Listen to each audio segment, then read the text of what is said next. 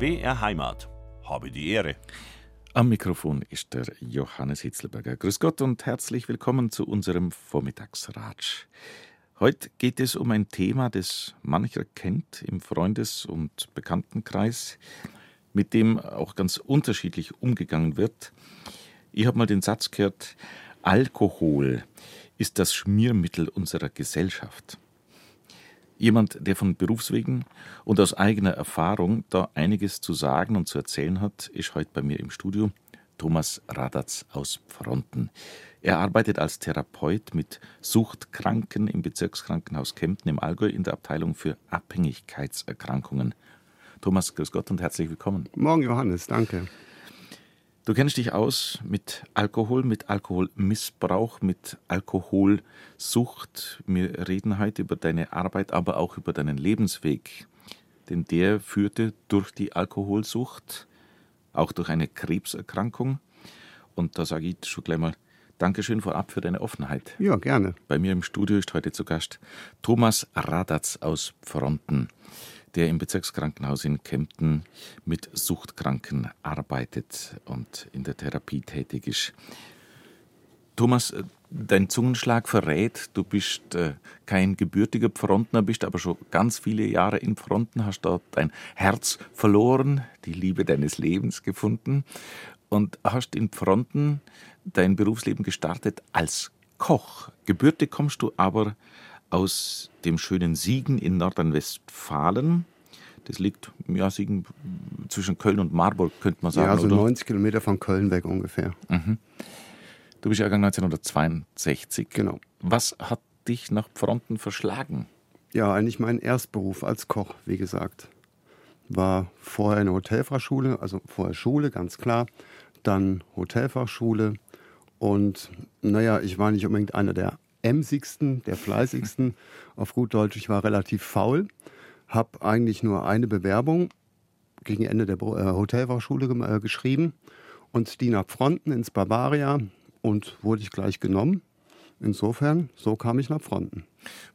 Zur äh, Erläuterung, man muss sagen, das war in den Ende der 70er Jahre oder Anfang der 80er Jahre, wo dieses Hotel, ich bin jetzt nicht ganz im Bilde, wie es heute ist, aber das war damals eines der ersten Hotels am Platze oder vielleicht das. Also das, das war ein ganz, erste, ganz ja. renommiertes Hotel. Und da hast du die Kochlehre begonnen. Ja, ursprünglich eigentlich als Hotelfachmann. Aber meine Chefin, die hat ziemlich schnell gemerkt, dass ich in der Küche besser aufgehoben bin. Aufgrund meiner, naja, ja, aufgrund meiner Art. Genau. ja, in der Küche war ich, vor den Gästen war ich am Anfang sehr zurückhaltend, auch sehr unsicher. Und das war in der Küche eben nicht so. Das kam mir eben mehr, ja, das war mir für mich besser. In diesem Hotel hast du auch deine spätere Frau dann kennengelernt, die Karin? Das war witzig. Karin war der, eigentlich der erste Mensch, mit dem ich im Allgäu geredet habe. Also sie war da, sie hat auch da gelernt und war Frontnerin. Ich, sie Frontnerin, ist eine Frontnerin, ja. genau, richtig, ein Urgestein sozusagen. und sie war da an der Rezeption in der Ausbildung zur Hotelfachfrau. Ja, und da bin ich hin und da stand sie. und ja, war mir auch gleich sympathisch. Und sie hat sich damals gedacht, und das ist jetzt Originalton Karin, ähm, der sieht gut aus, der hat ein Auto, den will ich. das war ihre Aussage. Mhm. Ja, und so ist dann auch gekommen, nach einigen Jahren. Und jetzt sind wir seit 1990 verheiratet. Mhm. Glücklich. Mhm. Dein Lebensweg, ich habe es vorhin schon angedeutet, hat wirklich äh, Höhen und Tiefen. Äh, Krebserkrankung, Alkoholsucht, äh, berufliche völlige Umorientierung, kann man sagen. Skizziert doch ein bisschen äh, weiter, wie, wie das ging nach der Ausbildung. Nach der Ausbildung zum Koch, ja. Das ist eigentlich relativ schnell und relativ einfach erklärt. Also mein Grundcharakter ist eigentlich, ich muss vielleicht sogar noch ein bisschen weiter zurückgehen ähm, in mein Elternhaus. Also ich bin wohl behütet aufgewachsen. Du hast eine Schwester? Ich habe eine Schwester, die mittlerweile auch im Fronten wohnt. Gott sei Dank. Also nach dem Tod unserer Mutter ist sie nach Fronten gezogen. Ähm, bin aufgewachsen in einem sehr wohlbehüteten Elternhaus. Aber mein Vater war sehr leistungsorientiert, sehr konservativ, sehr leistungsorientiert. Und er hätte gern für seinen Sohn natürlich auch gehabt, dass er Abitur macht, studiert, ja, geradlinig ist, ein klares Ziel hat und dies auch verfolgt. Ja, und das war ich einfach nicht. Wo, wo war dein Papa tätig?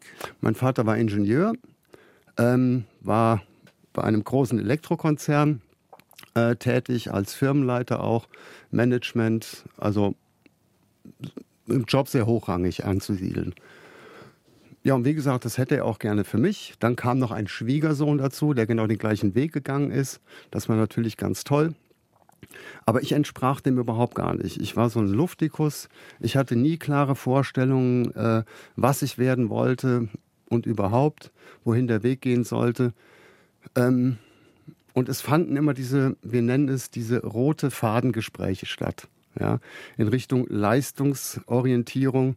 Thomas, da und da geht der, äh, geht der Weg hin, den musst du verfolgen. Ja, sprich, wie gesagt, Abitur, Studium idealerweise und dann Karriere. Und das, wie gesagt, das war ich nicht. Das konnte ich nicht und das wollte ich nicht. Ich war so ein Spring ins Feld und ach, ohne irgendwelche Vorstellungen. Und so kam er dann dazu, Berufswahl, na, erstmal Schulausbildung. Er wollte halt, wie gesagt, dass ich Abitur mache. Wollte ich aber nicht. Man hat mich auf ein Internat gesteckt, in Anführungsstrichen, in Marburg, in der Hoffnung, dass ich eben dann bessere schulische Leistungen nach Hause bringe. Dem war auch nicht so der Fall. Äh, aber ich habe mich äh, da menschlich entwickelt, auf jeden Fall. Ich bin da etwas selbstbewusster geworden oder wesentlich selbstbewusster. Und irgendwann mal meine Eltern oder auch mein Vater hat verstanden, nein, Abitur ist nicht, will er nicht. Da haben wir uns geeinigt, wenn ich äh, zwölfte äh, Klasse ein gutes Zeugnis nach Hause bringe, dann kann ich die Schule verlassen. Das habe ich dann auch gemacht. Das hat funktioniert. Ich habe ein sehr gutes Zeugnis nach Hause gebracht, also für meine Verhältnisse sehr gut. Und ähm, dann ging es eben darum, Berufswahl. Und nach wie vor hatte ich keine Ahnung, welche Richtung.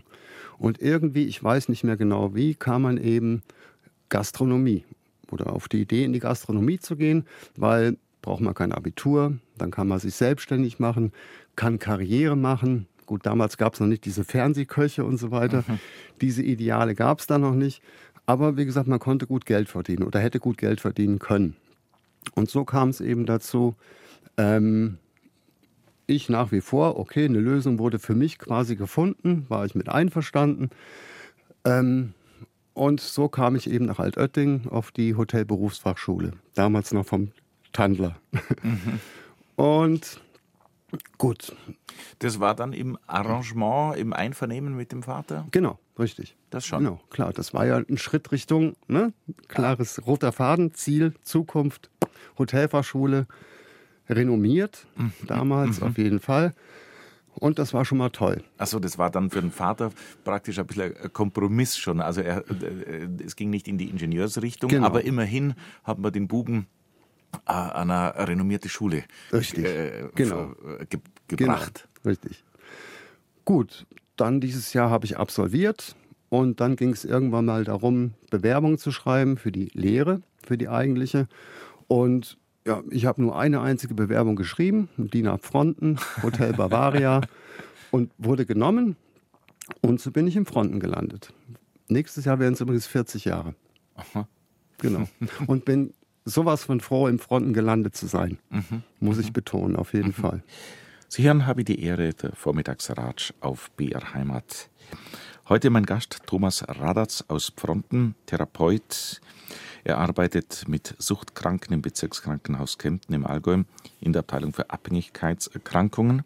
Bevor wir einsteigen in deine Tätigkeit, Thomas, noch ein bisschen was zu deinem Lebensweg, der gezeichnet ist tatsächlich von Höhen und Tiefen. Zu den Höhen kehrt, sage jetzt immer, zu der Zeit, wo du gerade schon erzählt hast, äh, wie es losging, die Kochlehre oder die Ausbildung im Hotel in Fronten. Äh, da hast du deine Frau kennengelernt und dann wurde auch schon geheiratet. Heiratet der Mann aus Siegen, eine Urfrontnerin, die Karin. Naja, schon ist relativ. Karin hat recht lang gewartet. Also ja, mit Hat er sich geziert? Ich habe mich geziert. ich wollte nicht so recht. Aber ist ja auch egal. 19, 1990 war es dann schließlich soweit. Ja, Gott sei Dank, wie mhm. gesagt. Mhm. Nee, war prima. Tolle Mhm. Hochzeit, alles gut.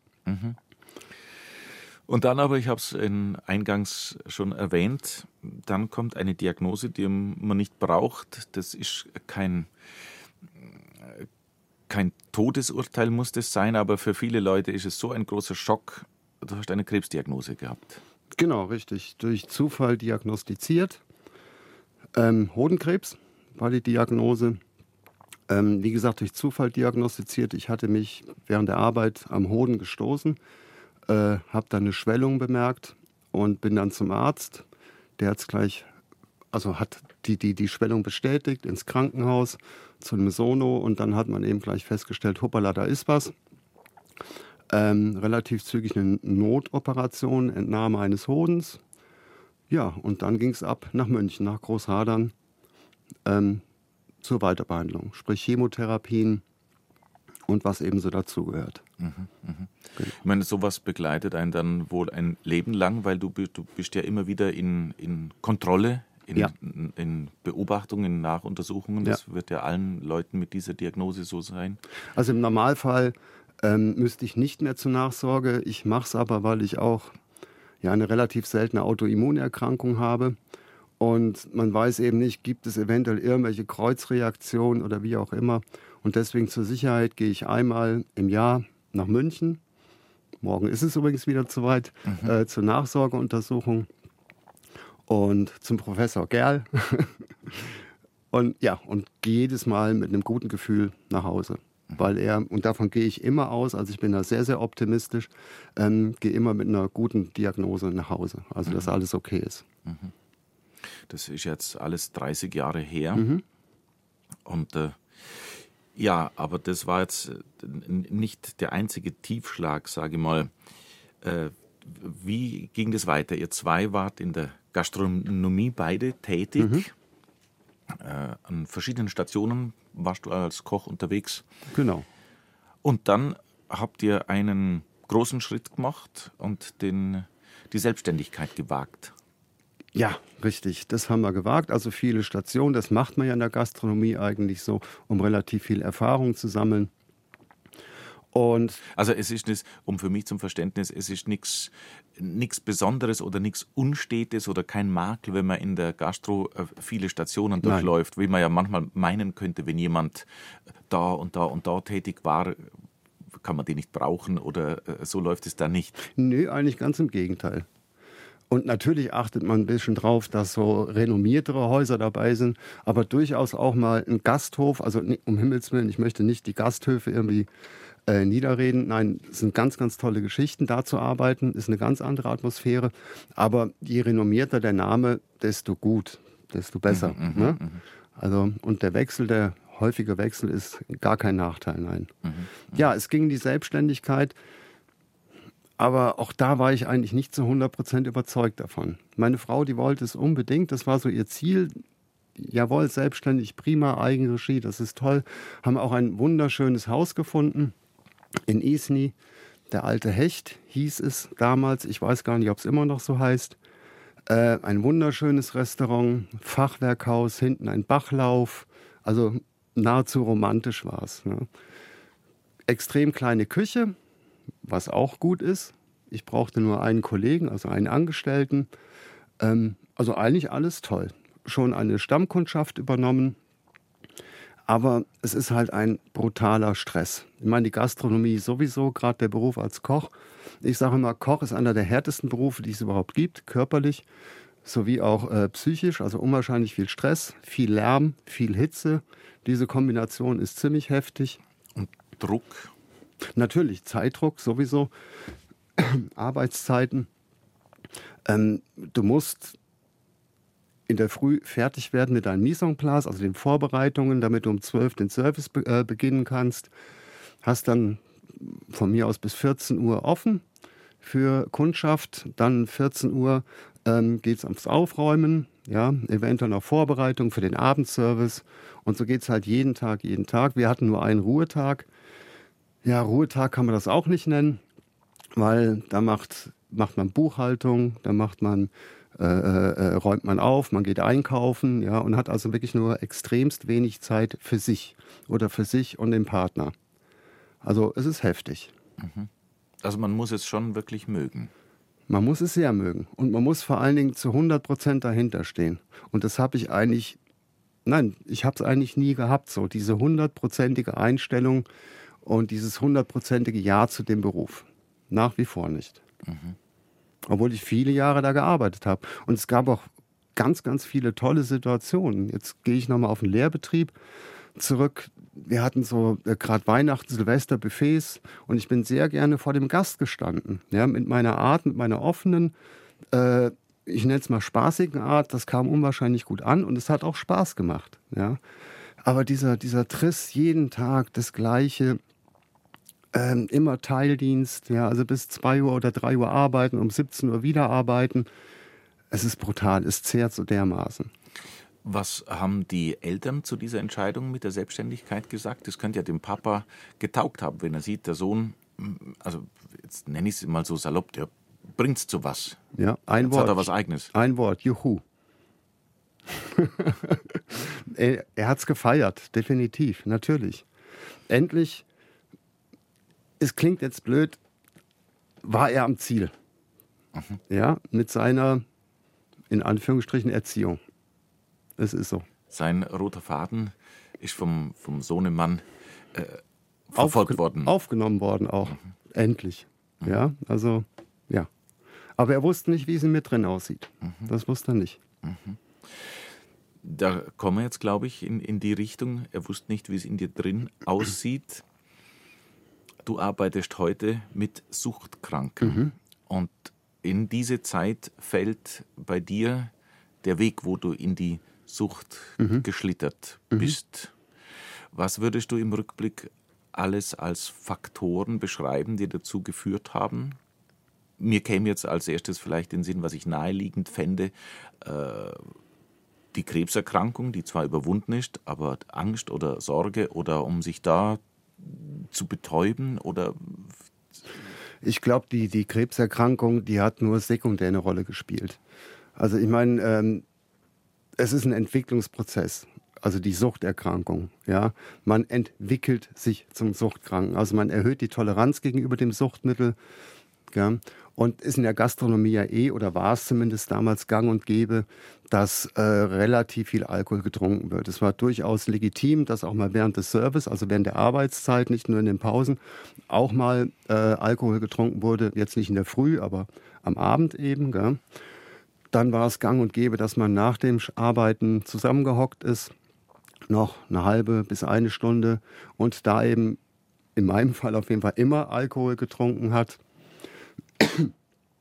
Ja, und so entwickelt sich das nach und nach. Ne? Wie gesagt, die Krebserkrankung, gut, ich habe sie nicht ganz auskuriert. Also nach der Erkrankung äh, würden einem drei Kuren zustehen. Ich habe nur zwei in Anspruch genommen. Dann hatte ich einfach genug vom Kranksein oder sich krank fühlen. Ja, ich wollte wieder ins Berufsleben oder ich wollte wieder in die Normalität. Nicht immer daran erinnert werden durch eine Kur. Bin also früher wieder ins Berufsleben, gleich wieder in ein Geschäft, wo es irrsinnig stressig war. Da war ich mit dem Chef alleine, das war in Nesselwang damals, und das war heftigst. Was, was Stress, Lärm und so weiter, die ganzen Faktoren, die ich gerade aufgezählt habe, äh, die waren da immens hoch. Und ich habe halt gelernt, mit der Zeit zu kompensieren. Und zwar mit Alkohol. Man darf es jetzt nicht vorstellen, das war gleich am Anfang, dass ich da Mengen getrunken habe. Also ich war, man hat mich da nie betrunken erlebt, weil es auch nicht war. Ne? Auch nicht irgendwie heimlich, sondern abends, nach Feierabend, ein, zwei, drei oder vier Bier.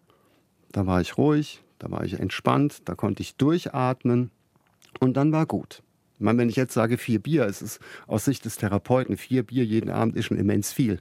Ja, das ist für mich schon definitiv ein Missbrauch von diesen mhm. Suchtmitteln. Mhm. Aber für mich damals absolut normal. Auch für Karin, also für meine Frau, ganz normal. Okay. Also nichts, wo man irgendwie hätte nachdenken müssen. Wir haben es auch in unserem, in unserem äh, Text, in der Ankündigung im Internet, ähm, dass äh, das Ganze in dieser Zeit entwickelte sich eine stetig steigende Toleranz gegenüber dem Suchtmittel Mhm. Alkohol. Die, das ist das, was du gerade ansprichst, Genau. diese steigende Toleranz. Genau, richtig. Also es wird quasi mehr und mehr. Also aus vier Bier bleibe ich mal bei dem, werden immer mal fünf, ja, vielleicht immer mal sechs. Irgendwann wird auch mal der Zeitpunkt, wo man beginnt, früher. Dann ist es schon am Nachmittag zum Beispiel, dass man ein Bier trinkt. Vielleicht kommt auch mal ein Schnaps zwischendurch dabei dazu. Also die Toleranz, Menge und Dosis. Du hast im Vorgespräch äh, erwähnt, es gibt, wie soll ich denn sagen, äh, äh, es gibt Typen, die mehr prädestiniert sind, äh, dieses Verhalten zu praktizieren als andere. Man, bei manchen Leuten muss man Bedenken haben oder sich sorgen, dass sie diesen Weg gehen und bei anderen, die kommen gar nicht in die Gefahr, diesen Weg zu gehen. An, an was mag das liegen? Wie würdest du das einordnen? Ja, also ich stelle halt gerade auch immer wieder bei meinen Leuten, also bei meinen Patienten, das sind meine Leute, fest, dass ein Gros dieser Menschen absolut sensibel ist. Absolut sensibel. Sie möchten es jedem recht machen. Sie möchten helfen. Sie haben das Helfersyndrom und sie haben den Sprachfehler. Sie können nicht Nein sagen. Das erlebe ich ganz häufig. Und das kann ich auch auf mich beziehen. Ja, ich wollte es wirklich jedem recht machen. Ich bin den Weg des geringsten Widerstandes gegangen siehe auch Vater, roten Faden und so weiter. Und, aber du brauchst halt ein Ventil. Irgendwas, irgendwo muss es raus, aber es staut sich was an und das muss irgendwie raus. Und ich habe es halt durch Betäuben gemacht, eben durch Alkohol oder mit Alkohol. Und bei uns zu Gast heute Thomas Radatz aus Pfronten, Therapeut für Suchtkranke im Bezirkskrankenhaus Kempten im Allgäu in der Abteilung für Abhängigkeitserkrankungen. Und Thomas Radatz erzählt aus seinem Leben, in seinem früheren Leben sozusagen, als Koch unterwegs, hat mit seiner Frau Karin gerade ein Restaurant frisch aufgemacht. Und bei dieser Station sind wir, da sind wir, glaube ich, im Jahr 1996, sowas vielleicht. 96, genau. Und äh, du sagst selber, in, in diesem Zeitraum äh, der Selbstständigkeit ist es offensichtlich geworden, dass sich eine Alkoholabhängigkeit entwickelt hat, äh, vorausgehend eben eine stetig steigende Toleranz gegenüber dem Suchtmittel Alkohol.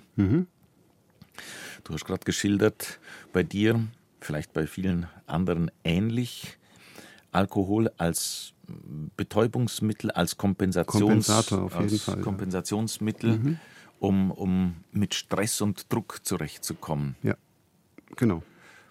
Und gern, was heißt in dicken Anführungszeichen, auch äh, bei, bei Leuten anzutreffen, die du als sensibel beschrieben Mhm. hast, die ja sehr äh, vielleicht einfühlsam sind Mhm.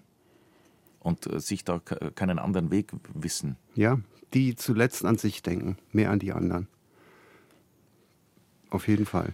Das würdest du für dich damals auch äh, in Anspruch nehmen. Naja, das war ja mein, Ja. mein ganzes Leben. Ich habe ja, ich wollte es allen recht machen.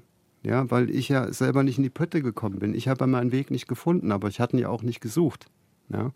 Ich war ja auf der anderen Seite auch froh, habe ja eben erzählt, mein Vater und so weiter, dass ich in eine gewisse, gewisse Richtung geleitet wurde. Da brauchte ich ja selber nicht nachdenken. Also ich mache jetzt keinen Vorwurf, um Himmels Willen. Ich mache mir selber auch keinen Vorwurf. Es war einfach so. Ja. Und so habe ich dann meinen Weg gefunden. Mit Hilfe von Alkohol. Du hast, wenn man, äh, wenn man äh, Hausnummer nennen will, vorhin waren wir bei vier Bier, fünf Bier. Mhm. Wenn du von dir selber erzählst, in welcher Größenordnung bewegen wir uns dann da, um zu kompensieren, um zur Ruhe zu kommen, um Also in der Endphase sage ich, also jetzt im letzten halben Jahr, wie gesagt, während der Selbstständigkeit, jetzt kann ich nicht von Menge reden, ich kann halt so von einer Promillezahl reden, weil ich habe mich zum Spiegeltrinker entwickelt. Das heißt, ich habe ständig meinen Spiegel halten müssen, um nicht in den Entzug zu rutschen. Ich schätze, ich weiß es nicht genau, ich habe damals nie gemessen, ich schätze, dass es locker so eine ein Promillewert von 1,5 Promille waren. Denke ich mal. was muss man da zu sich nehmen? Wie gesagt, ich kann es nicht Ja. in Mengen sagen. Ich muss halt konstant trinken. Ich war jetzt halt ein Mensch, der ist nachts nicht aufgestanden zum Trinken.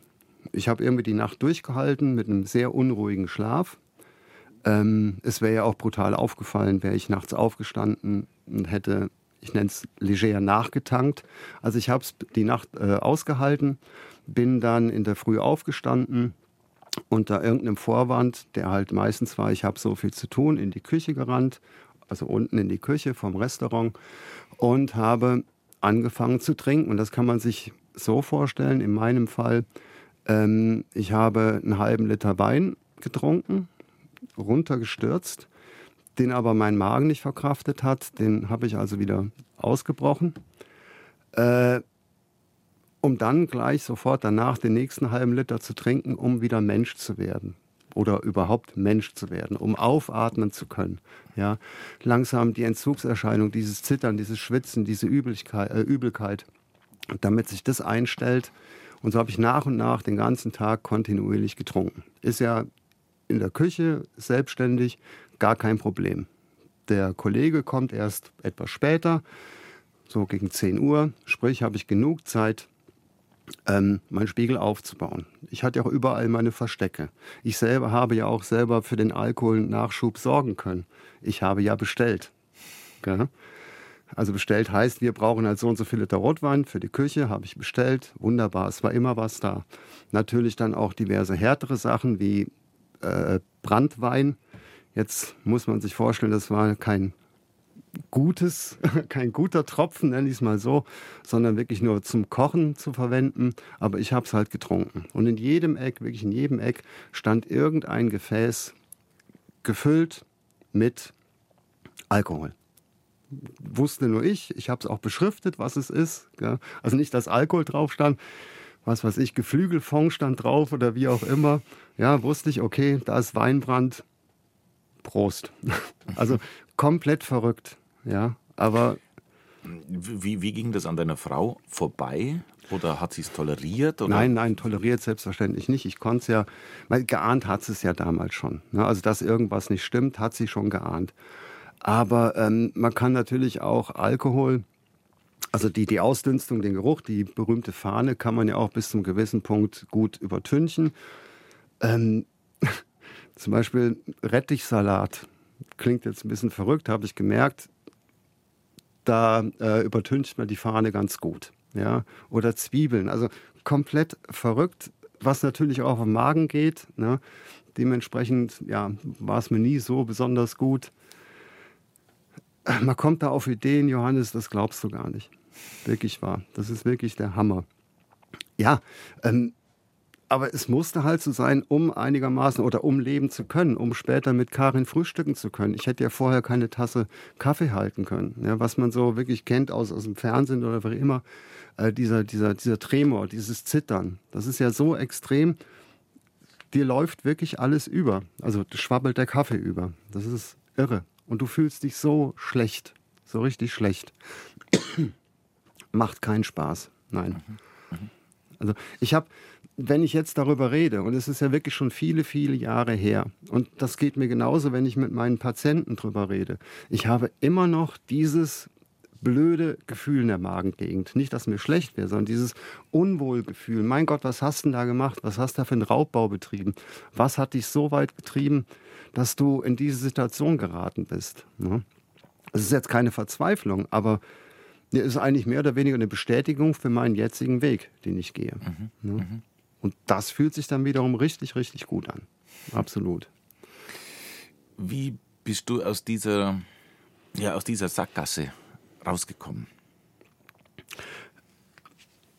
Ja, also es war dann, Karin hat mir dann irgendwann mal das Messer auf die Brust gesetzt, weil es war nicht mehr zu verheimlichen, ja, ähm, weil ich habe ja an unserem freien Tag zum Beispiel, wenn wir denn mal die Zeit hatten, wegzugehen, also rauszugehen, das Restaurant zu verlassen, Schwiegervater zu besuchen oder wie auch immer.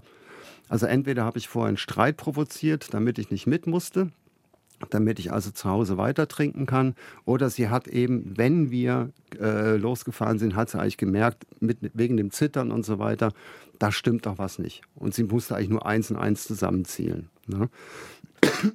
Ups, jetzt habe ich einen Frosch.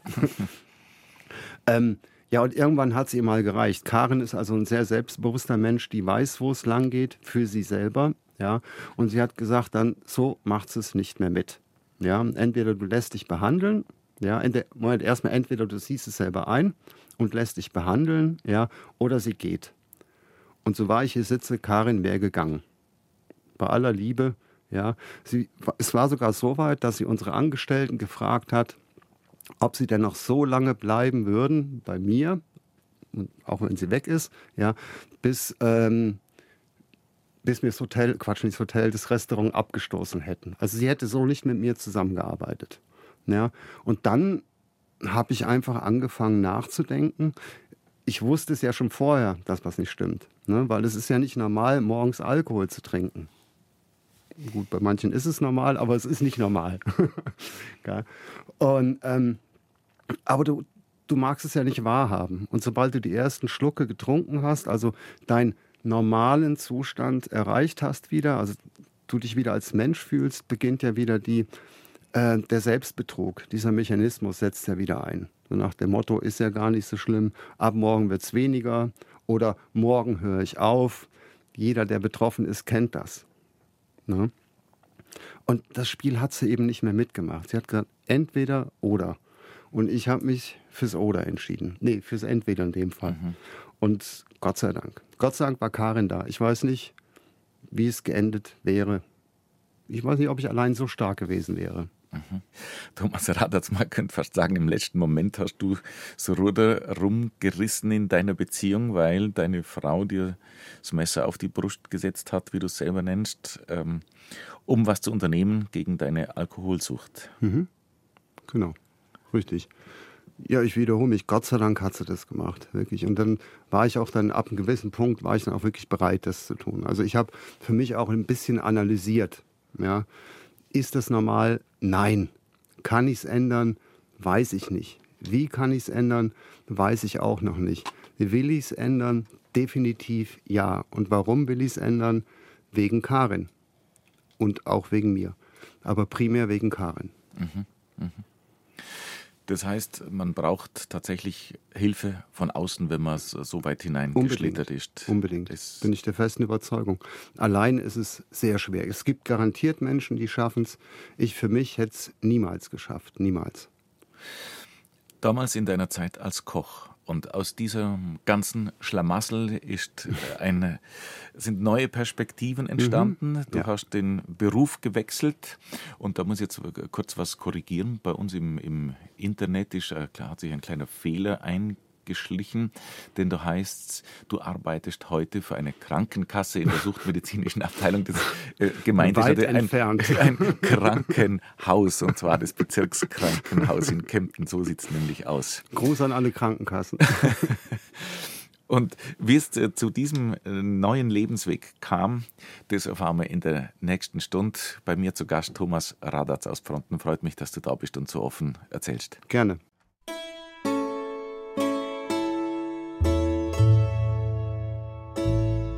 BR Heimat. Habe die Ehre. Am Mikrofon ist der Johannes Hitzelberger. Grüß Gott und herzlich willkommen zur zweiten Runde von unserem Vormittagsratsch. Abhängigkeitserkrankungen zählen zu den häufigsten und schwersten psychischen Störungen. Die Auswirkungen auf die körperliche und seelische Gesundheit wie auch auf das Privat- und Berufsleben können gravierend sein. Man unterscheidet stoffgebundene und nicht stoffgebundene Abhängigkeitserkrankungen, wobei letztere dann auch mit Verhaltenssüchten wie zum Beispiel dem pathologischen Spielen gleichzusetzen sind. Zu den stoffgebundenen Abhängigkeitserkrankungen werden zum Beispiel die Tabakabhängigkeit, Alkoholabhängigkeit oder Medikamentenabhängigkeit gezählt. Als Vorstufen werden der riskante Konsum und der schädliche Gebrauch bzw. der Missbrauch dieser Stoffe gesehen, wobei die Übergänge meist fließend sind. In der Alkoholsucht gelandet ist vor rund 30 Jahren mein heutiger Gast Thomas Radatz. Heute ist er Therapeut mit Suchtkranken im Bezirkskrankenhaus Kempten im Allgäu in der Abteilung für Abhängigkeitserkrankungen. Nochmal ein herzliches Grüß Gott in München, Thomas. Morgen. Du hast vorhin in, oder in der vergangenen Stunde über deinen Lebensweg erzählt und wir sind an dem Punkt, wo du dich damals entschlossen hast, aus der Sucht rauszukommen. Mhm. Und das geht nicht alleine. Nein, in meinem Fall auf jeden Fall nicht. Also ich habe dann den klassischen Weg äh, bin ich eingeschlagen mit einer Entgiftung. Ähm, übrigens auch hier in München in der Nussbaumklinik und anschließend eine Langzeittherapie über sechs Monate in Münzesheim in der Nähe von Bruchsal. Bei mir im Studio Thomas Radatz aus Fronten. Er erzählt von seinem wichtigen Wendepunkt im Leben Mitte der 90er Jahre. Sechs Monate, sagst du, hat damals die Entgiftung und der ganze Entzug. Die Entgiftung und, oder, nein, nicht die, die, Langzeittherapie. Die Langzeittherapie. Die Entgiftung ist. Ist äh, kürzer. Mhm. War, glaube ich, acht Tage, wenn ich mich recht entsinne, aber das ist schon so lange her. Mhm, mh. Was, wie darf man sich das ein bisschen vorstellen, wenn du das ein bisschen beschreiben magst aus der Zeit? Jetzt Entgiftung speziell oder? oder? Nee, da, da kommen wir nachher noch drauf, was du ja in deiner Arbeit jetzt eigentlich immer wieder miterlebst, mhm. aber wie, wie, es dir persönlich äh, ging in diesen sechs Monaten. Also ich war, ich muss vor den sechs Monaten anfangen, als ich den ähm, Schritt gewagt habe. Was heißt gewagt? Mich entschieden habe, was dagegen zu tun, also was zu unternehmen, war ich unwahrscheinlich froh. Ich war so, so erleichtert, ja. Ähm, dass ich jetzt die Chance habe, diesen Teufel oder aus diesem Teufelskreis rauszukommen. Teufelskreis des Konsums. Ähm, und war furchtbar froh, dass eben Karin, also meine Frau, an meiner Seite stand. Die hat mich nach München zur Entgiftung gefahren. Ja, muss man sich da so vorstellen. Ähm, man saß mit vielen Kandidaten, nenne ich es mal, ähm, vor einem Gremium und man musste aufstehen und argumentieren, warum man gerne entgiften möchte, warum man diesen Schritt gehen möchte. Und dann wurde äh, dieses Gremium hat dann entschieden, jawohl, er meint es ernst, er meint es nicht ernst und er kann zu uns kommen. So wurde es damals gemacht äh, hier in München, was ich übrigens super fand. Ja. So wurde gleich, wurde man in Anführungsstrichen gezwungen, an sich zu arbeiten, zu argumentieren und den Wunsch zu manifestieren. Und ähm, nach der Entgiftungszeit ging es eben, übrigens habe ich mir die Langzeittherapieeinrichtung auch selber rausgesucht und selber äh, äh, organisiert, was man damals auch machen, machen musste. Ähm, ging es eben nach Münzesheim, Langzeittherapie. Damals war so eine Umbruchphase. Ähm, ursprünglich war die Langzeittherapie sechs Monate, aber die besagte Umbruchphase, wir konnten uns aussuchen, ob wir vier Monate, fünf Monate oder sechs Monate machen wollen, weil die Kassen wollten zukünftig oder der Rentenversicherungsträger zukünftig nur vier Monate zahlen. Und ich habe mich für sechs Monate entschieden und bin das heißt, von stationär, man ist stationär, stationär genau. wirklich, man ist weg von der Welt. In, na nicht, du bist nicht also, weg von der Welt. Ja. Weil die äh, findet nicht auf dem Mond statt. nein, nein, nein, nein. Ähm, du bist stationär sechs Monate woanders. In einer Therapieeinrichtung. Ja? Das heißt, es ist ein großes Haus, so und so viel äh, ähm, Bewohner drin und alle mit dem gleichen Ziel weg vom Suchtmittel. In dem Fall wirklich nur vom Alkohol. Es war keine gemischte Therapieeinrichtung, es war nur für Männer und eben nur für Alkohol. Ähm, ja, und jetzt kommst du da an, hast erstmal, oder ja, ich kam da an und hast dann erstmal ein Gespräch mit dem Klinikleiter. Das heißt, alle hatten ein Gespräch mit dem Klinikleiter und das werde ich auch nie vergessen ähm, hat er die Frage an alle gestellt, zu wie viel Prozent sind sie Alkoholiker? Das macht man in der Gruppe. Also man muss das war vor, in der Gruppe. vor allen anderen das sozusagen nicht, die Hosen runterlassen. Das ist nicht überall gleich so. Ne? Das war halt da so. Mhm. Ne? Ähm, er stellte die Frage, zu wie viel Prozent sind sie Alkoholiker? Und ich habe mich schon gewundert. Der eine sagt 30, der andere 50 Prozent, der eine 70, einer 80. Und ich denke mir, was reden die? Und ich kam dran, habe gesagt 100 also intuitiv für mich kam überhaupt gar keine, gar keine andere Antwort in Frage. Ich war, ich konnte nicht relativieren, ich bin nur ein bisschen Alkoholiker. Nein, bin ich nicht. Wenn ich es bin, ich bin krank, ich bin zu 100% Alkoholiker. Und das war anscheinend oder ist anscheinend nicht so häufig gewesen, dass die Antwort 100% lautet. Auf jeden Fall wurde er auf mich auf, aufmerksam. Ähm, ja, und sagte, auf gut Deutsch prima, vielen Dank. Ja, also, und das war auch ein relativ wichtiger Moment, denke ich, wo ich auch wieder dachte, Mensch, jetzt bist du auf dem richtigen Weg. Du hast die Einsicht. Ne? Das, ich bin deswegen nichts Besonderes, um Himmels Willen. Das möchte ich jetzt nicht sagen, hier hat er es richtig beantwortet. Nein, überhaupt gar nicht. Das, für mich war es einfach nur logisch. Du bist einfach krank. Und krank bist du nur zu 100 Prozent. Gibt es ja diesen tollen Vergleich mit dem Schwangersein. Es gibt nicht ein bisschen schwanger, gibt's nicht. Du bist schwanger oder auch nicht. Und du bist abhängig oder auch nicht. Und die Diagnose war ja bei mir sowas, oder für mich, sowas von eindeutig, eindeutiger geht es ja gar nicht. Und dann hast du dich sechs Monate, naja, ich habe es vorhin gesagt, der Welt entzogen, aber jedenfalls mit dir beschäftigt und auf dich geschaut ja. und, und äh, viel nachgedacht, vermutlich. Auch. Viele Gespräche. Eine Langzeittherapie, also ich bin ein absoluter Fan von Langzeittherapie. Wann hast du nochmal die Gelegenheit, dich über einen langen Zeitraum sich mit dir selber und mit deiner Erkrankung zu befassen? Mit therapeutischer Unterstützung. Ja, quasi, wenn ich möchte, von morgens bis abends. Das ist eine einmalige Gelegenheit, die habe ich einfach genutzt. Deswegen auch die sechs Monate. Und du bist, du, man muss sich auch vorstellen, ähm, zumindest war es bei mir so, in meiner Trinkphase, klar, ich hatte meinen Alltag, ich habe gearbeitet, ich habe funktioniert mit Alkohol. Ja, aber das ist die andere Welt. Ja, nicht die Therapieeinrichtung ist die andere Welt oder der andere Stern, sondern da lernst du wieder auf in die reale Welt zurückzukommen, wieder zu funktionieren oder mehr wie funktionieren, wieder zu leben ohne das Suchtmittel. Ja, ohne diesen, dieses Ventil. Es werden andere Ventile gesucht. Ja? Und unwahrscheinlich hilfreich. Ich habe in unseren Vorgesprächen ähm, mehrfach festgestellt, dass du von Alkohol, äh, nicht von Alkohol krank äh, sprichst oder ungern davon. Oder jetzt, äh, also jemand, der vom Alkohol wegkommt, ist nicht krank. Äh, oder, äh, oder bringt es jetzt ein bisschen schief nein, daher? Nein, nein, im Prinzip hast du schon recht. Also, was ich damit ausdrücken möchte, ich bin jetzt schon sehr lange gesund. Ja, die Mediziner, und da ist, das ist ja auch komplett richtig, reden von einer chronischen Erkrankung, von einer sehr schlimmen chronischen Erkrankung. Und das stimmt auch. Ja, aber warum soll ich mich jetzt als krank bezeichnen? Die Frage stelle ich mir. Die Frage stelle ich auch meinen Patienten. Warum seid ihr krank? ihr trinkt doch gerade nichts. Ja? Krank seid ihr erst wieder, wenn ihr konsumiert. Das ist einfach nur positiv denken. Ja, genauso zu, äh, in, im Zusammenhang damit, sie zu motivieren und, und zu sagen, was sie für eine tolle Leistung bringen gerade. Ja, es ist immens, eine Riesenleistung, was die jetzt bringen.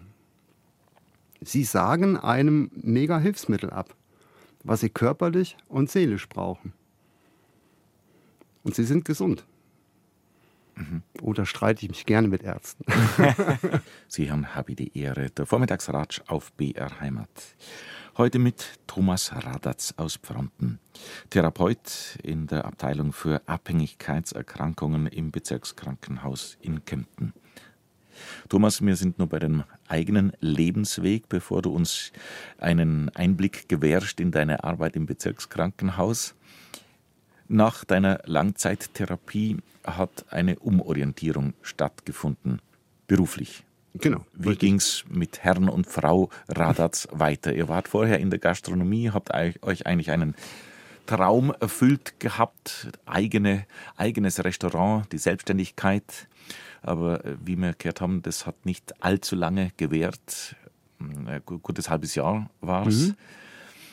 So, und jetzt kommst du aus der Langzeittherapie. Wie stehst du dann da? Wie hast du dich gefühlt? Was, wie war der Blick auf die Welt nach diesem halben Jahr? Gut. Mit einem Wort gut. Also nach diesen sechs Monaten ohne Alkohol absolut befreit. Wichtig ist übrigens auch zu erwähnen, dass ich nach der Langzeittherapie, weil mein Vater, haben wir eben erzählt, eine große Rolle gespielt hat, äh, mit meinem Vater ein sehr gutes Gespräch hatte und er hat mich verstanden. Und das fand ich sensationell. Ja, also das da hatte ich nochmal die Bestätigung, jo, alles richtig gemacht. Ja, jetzt hat auch der Mann kapiert, wie ich funktioniere, wie ich tick oder wie ich getickt habe. Ja, und wir haben, wir haben davor ja auch ein gutes Verhältnis gehabt, aber das war danach bis zu seinem Tod sensationell gut. Okay, ja gut, Langzeittherapie absolviert, erfolgreich, habe mich sehr wohl gefühlt. Ich ähm, erzähle häufig meinen, meinen Patienten, wie toll das Weihnachten, das Silvester war, ohne Stress, ohne Alkohol, mit Angehörigen. Also meine Frau war dabei, mit vielen Partnern von anderen Patienten oder Bewohnern. Ähm, ja, und danach ging es eigentlich weiter. Ich hatte aber auch danach gar keine Ahnung, was ich eigentlich machen wollte. Für uns war ja klar, nie wieder Gastronomie. Ach so, das hat sich herauskristallisiert. Das hat sich herauskristallisiert, auf jeden Fall, weil das war ein Punkt, den ich gelernt habe. Gastronomie und Alkoholsucht geht nicht. Zumal ja eben dieser Beruf mit seinen ganzen äh, Folgeerscheinungen, Stress und so weiter, die wir eben schon aufgezählt haben, äh, ist mit dieser Erkrankung nicht zu vereinbaren. Das geht gar nicht. Ne? Also definitiv Umorientierung beruflich sowie auch Ort, äh, wir sind auch wieder nach Fronten gezogen, das heißt erst nach Nesselwang, also wieder ins Allgäu. Und ja, was mache ich jetzt?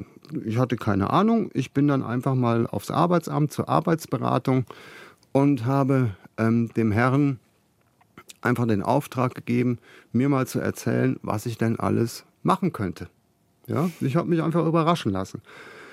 Und der hat mir eine ganze Litanei vorgelesen und ich weiß noch ganz genau, gleich nach dem Fernfahrer kam Ergotherapeut. habe ich gesagt, Moment, Ergotherapie kenne ich, habe ich in der Langzeittherapie kennengelernt, hat mich sehr interessiert. Sozial, ja, interessiert war ich eh schon immer ähm, und auch zum Teil engagiert und habe gedacht, jo, das mache ich. Und habe dann die Umschulung beantragt, was damals relativ einfach war. Da war es für jeden einsichtlich, äh, Alkoholerkrankung oder Suchterkrankung, Gastronomie, da wurde eine Umschulung sofort finanziert. Ja. Und das hat alles beinhaltet, von die Umschulung selber, Fahrgeld, äh, äh, Kostgeld, Wohnzuschuss. Also es war, ich bin sehr weich gefallen diesbezüglich, Gott sei Dank. Mhm. Und dann ging es nach Bayreuth, nein, Zwischenstation, diverse Vorpraktikas unter anderem im Bezirkskrankenhaus selber auch. In Kempten schon. In Kempten, aha, genau, aha. richtig. Und das war, ich glaube, drei oder vier Monate, ich kann es gar nicht genau sagen. Aber ich habe mich da verabschiedet, wo ich Richtung Ausbildung bin, habe gesagt, tschüss, bis in drei Jahren. Und habe meine Ausbildung in Bayreuth begonnen zum Ergotherapeuten. Und wie es der Zufall will, kurz vorm Examen, ich blätter die Allgäuer Zeitung auf, Stellenanzeigen, sucht Bezirk Krankenhaus Kempten einen Ergotherapeuten für die Suchtabteilung. Angerufen, Unterlagen geschickt, genommen worden. das war eine Punktlandung. So gesehen, deine zwei Bewerbungen, die du im Leben losgeschickt hast, mit dem Koch ging sie auch so. Und da hast du auch so einen glücklichen ja, Griff gemacht. Absolut. Ja, aber ich sag mal, in dem Fall, da habe ich es mal verdient. Also so viel Pech gehabt oder auch so viel schief gelaufen. Und da ging es wirklich in die richtige Richtung. Und bin bei einem Arbeitgeber gelandet. Besser geht's gar nicht. Jetzt als Mensch, der sich, ich habe natürlich auf der Homepage ein bisschen gelesen, ich habe mit dir ja schon immer wieder mal Gespräche gehabt, aber was macht der Ergotherapeut in der Abteilung für Abhängigkeitserkrankungen? In meinem Fall alles nur keine Ergotherapie. also ich arbeite, nein, ich habe anfangs schon, also man muss sagen, ich habe mich beworben oder wurde genommen in dem alten Bezirkskrankenhaus, also ähm, was den Ort betrifft, alt. Ähm, und da habe ich durch, durchaus auch ergotherapeutisch gearbeitet. Sprich, ähm, ich habe ambulante Gruppen gehabt, auch mit den stationären Patienten habe ich ergotherapeutisch gearbeitet, aber nicht, was sich vielleicht so manch einer oder was so manch einer unter Ergotherapie kennt. Also dieses berühmte Nämlich? Pettigrohr, Körbeflechten, mhm. Nein. Makramee oder äh, Seidenmalerei, also diese klassischen Mittel, äh, die kommen bei mir nicht vor. Also ich habe, wenn ergotherapeutisch, habe ich in Anführungsstrichen handfest gearbeitet. Ich habe eine ambulante Gruppe gehabt, die kamen ähm, dreimal, am Anfangs dreimal die Woche für drei Stunden und wir haben ausschließlich mit Holz gearbeitet. Wir waren eine Werkstatt hervorragend ausgestattet mit Tischkreissäge, diversen Handkreissägen, und, und, und, was man eben zum Schreinern braucht. Und haben wirklich Aufträge angenommen, gemeinsam geprüft nach Machbarkeit und dann ohne Zeitdruck, ganz wichtig, haben wir diese Aufträge erledigt. Da kam eine Hollywood-Schaukel, haben wir gemacht, in der Tat, ja. Ähm, wir haben, was weiß ich, Hochbetten gemacht, wir haben Schränke gemacht und am Schluss schwammen wir in der Königsklasse. Da durften wir sogar für unseren Hausmeister Aufträge erledigen. Also sensationell. Das war wirklich wunderbar. Und mit dem Umzug ins neue Bezirkskrankenhaus, da wurden wir auch räumlich etwas dezimiert. Also wir hatten nicht mehr die Möglichkeit, äh, Sachen stehen zu lassen, ja, und in der nächsten Einheit weiterzumachen.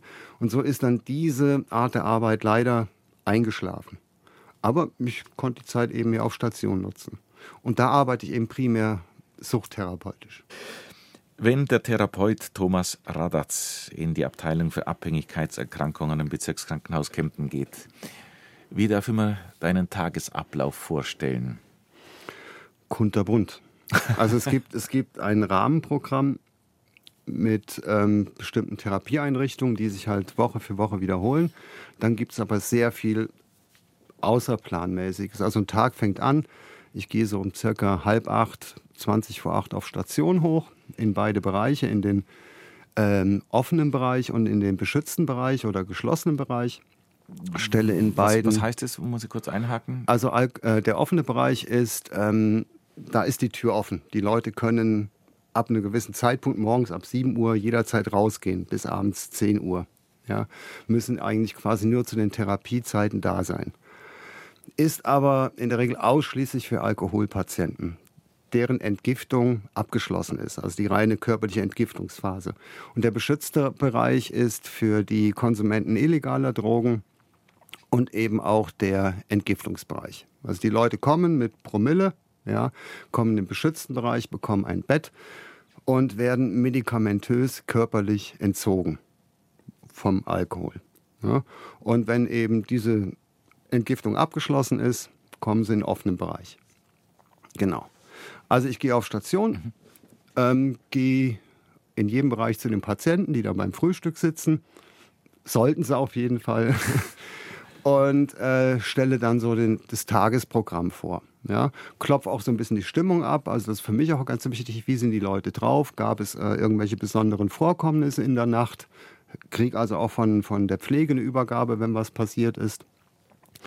Ähm, ja, und dann starte ich in den Tag. Dann gehe ich nochmal in den therapeutischen Bereich und dann gehe ich eben in meine erste Gruppe, ne, die da sind. Es gibt eine, zum Beispiel eine, eine Motivationsgruppe, nennt sich das. Die ist im offenen Bereich bei den Alkoholpatienten. Und da arbeite ich arbeite eben sehr, sehr viel mit meiner speziellen oder mit meiner eigenen Suchtvergangenheit. Es ist, man kann es wirklich sagen, eine Motivationsgruppe, die Leute motivieren zum gesund bleiben. weil, wie ich eben schon gesagt habe, für mich sind sie ja schon gesund, weil sie eben nichts konsumieren. Ja? Also denen wirklich. Du magst das Wort trocken nicht wirklich. Oh, furchtbar. Das hat aber, das ist ein ganz persönliches Ding.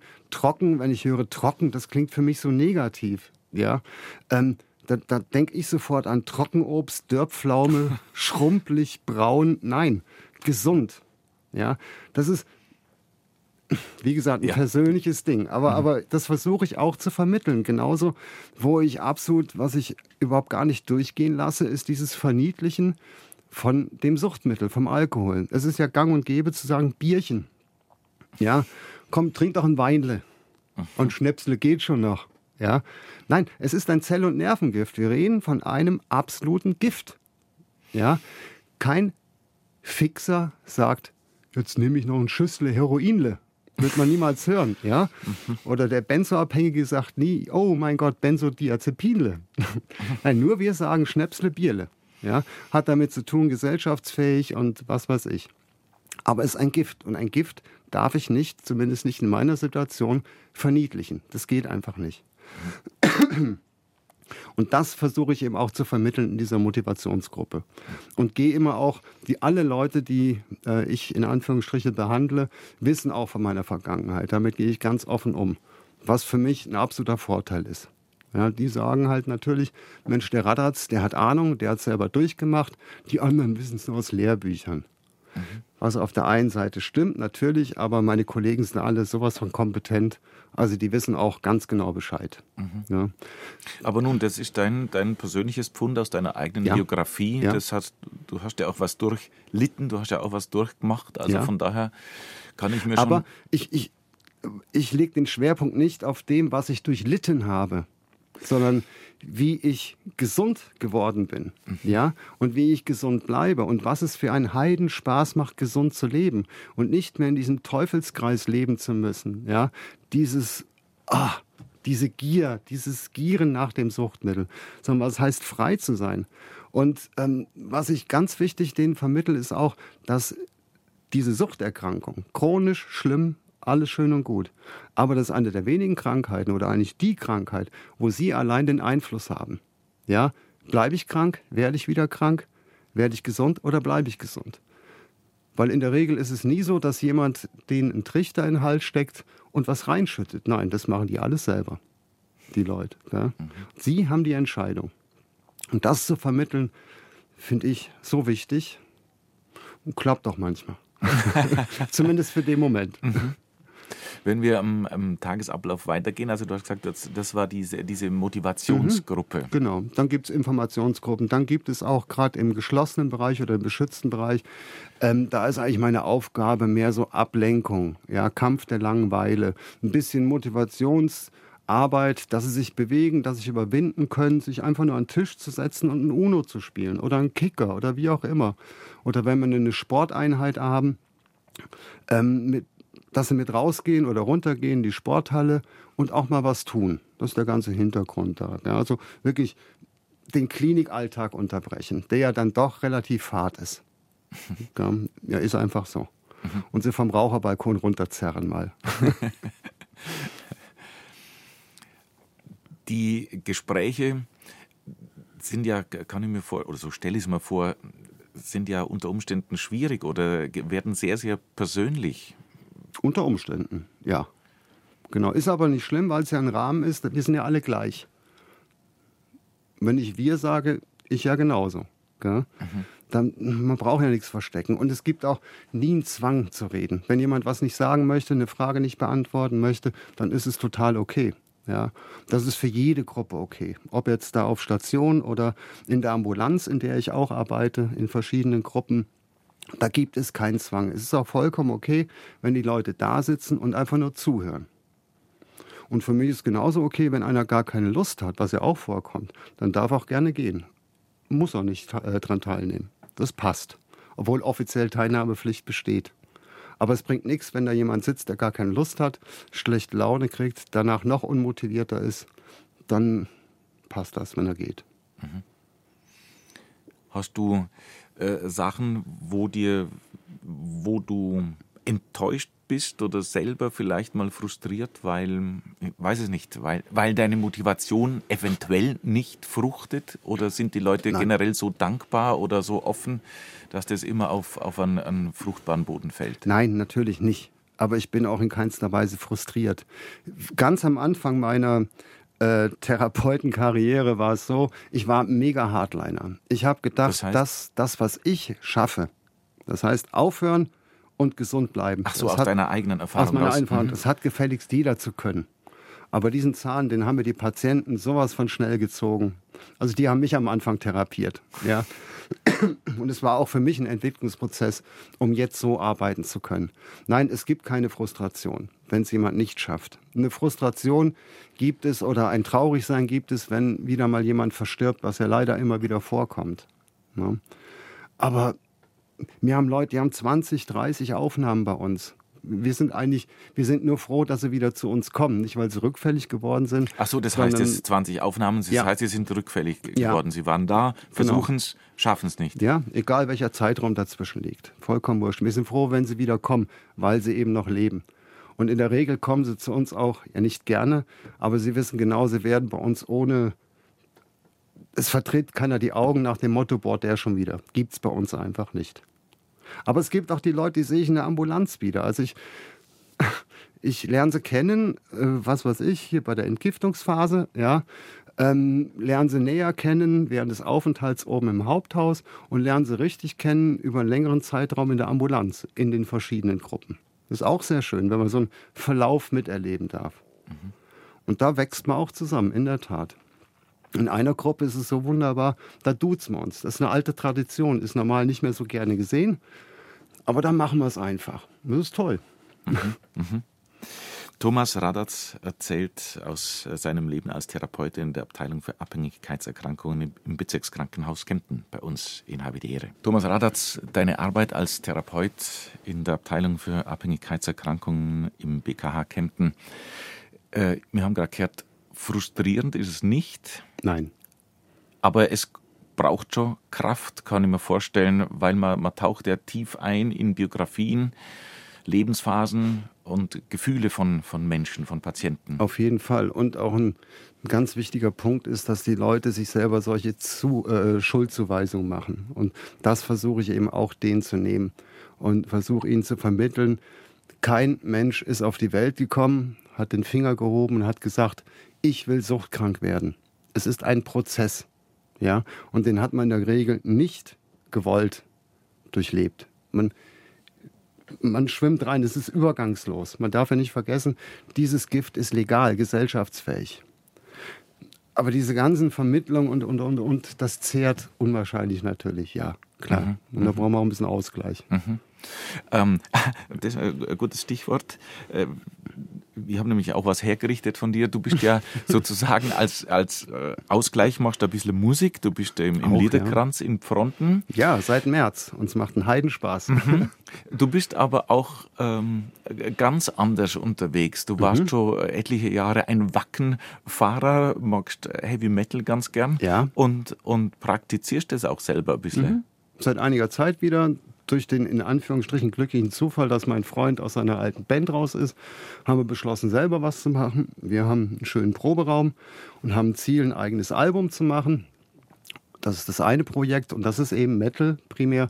Und das andere auch mit Karin zusammen, das Berger Trio da machen wir, was uns einfach einfällt. Und das, der Name kommt daher, weil ihr im Ortsteil Frontenberg genau, wohnt. Genau, richtig. Ja. Und da kommen die aus irgendwelchen wirren Ideen, kommen irgendwelche Sachen raus. Und ist total lustig. Wir machen zusammen die Texte, wir machen zusammen die Musik, wir spielen es zusammen ein, ohne Druck und ist ein wunderbarer Ausgleich.